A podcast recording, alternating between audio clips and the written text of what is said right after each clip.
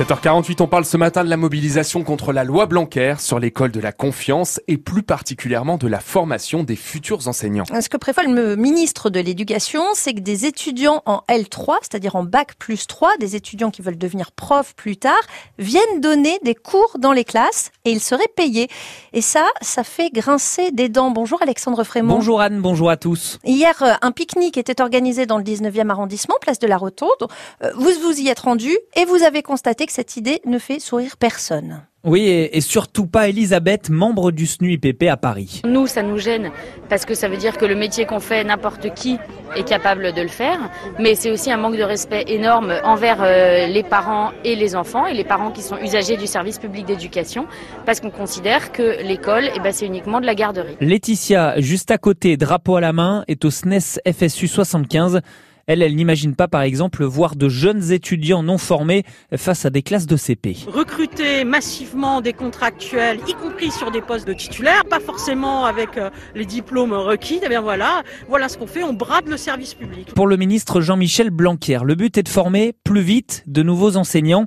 Il table donc sur 15% de futurs profs passés par cette voie-là.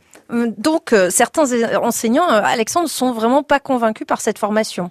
Oui, Stéphanie, par exemple, hein, qui est prof dans un collège francilien, elle se souvient de ses cours à l'IUFM, l'Institut de formation des maîtres. On avait une vraie formation, on avait des stages en responsabilité sur des courtes durées, ce qui permettait déjà de se mettre en place dans une classe, de prendre contact avec les enfants et pas être balancé comme ça dans une classe sans formation. Et des étudiants sans réelle formation au tableau, ben ça l'inquiète parce qu'être prof, ça ne s'improvise pas pour elle. Parce que ça implique beaucoup de choses en dehors de la classe et je crois qu'il faut y être prêt. Les élèves, c'est un peu l'avenir de la société. Si du coup ils ne reçoivent pas euh, les apprentissages qu'ils doivent recevoir euh, dans de bonnes conditions, ça fait des futurs citoyens euh, mal instruits. Enseignants et parents d'élèves se donnent donc rendez-vous dès jeudi pour un nouveau rassemblement en Ile-de-France. Voilà, donc ça c'est pour la partie formation des futurs profs, mais euh, on vous en parle régulièrement hein, déjà sur France Bleu Paris.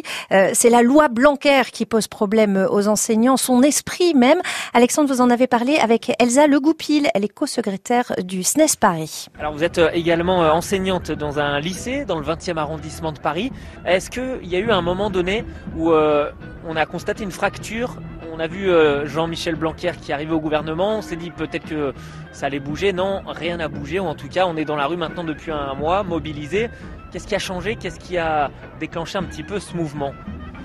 Ben, je crois que ce qui a changé, c'est euh, la façon dont, Jean-Michel Blanquer et, le gouvernement euh, nous méprisent.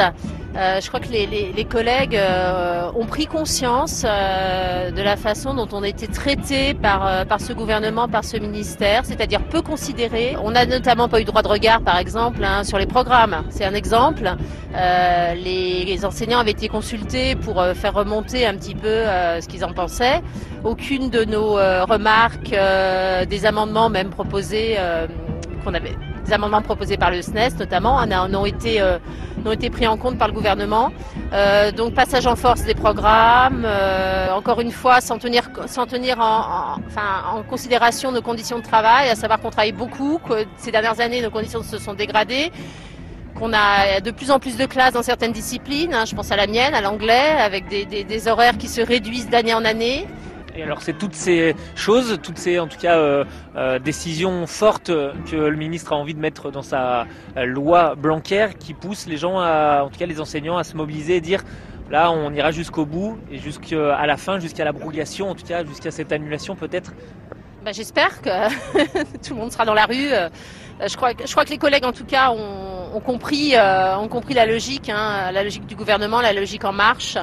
Euh, et euh, qu'on est prêt effectivement à se mobiliser euh, par tous les moyens possibles. Et je pense que l'heure est grave effectivement et pour le service public, pour l'école. Et je crois que c'est aussi, c'est pas seulement un problème d'enseignants, hein, c'est un problème, c'est un problème de société. Il faut voilà, remettre l'école au centre au centre de la société, lui donner les moyens dont elle a besoin pour former une jeunesse qui soit digne de ce pays.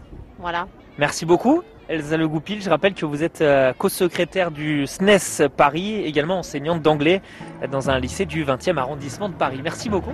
Merci, bonne journée. Et merci à vous Alexandre Frémont pour ce dossier sur la colère des profs contre la loi Blanquer sur l'éducation. Dans le prochain journal à 8h. Mais on va retrouver notre reporter Agera Mohamed en direct du lycée Bartholdi en Seine-Saint-Denis pour nous présenter les nouvelles brigades de sécurité dans les lycées. Elles sont officiellement lancées aujourd'hui. Rendez-vous dans 6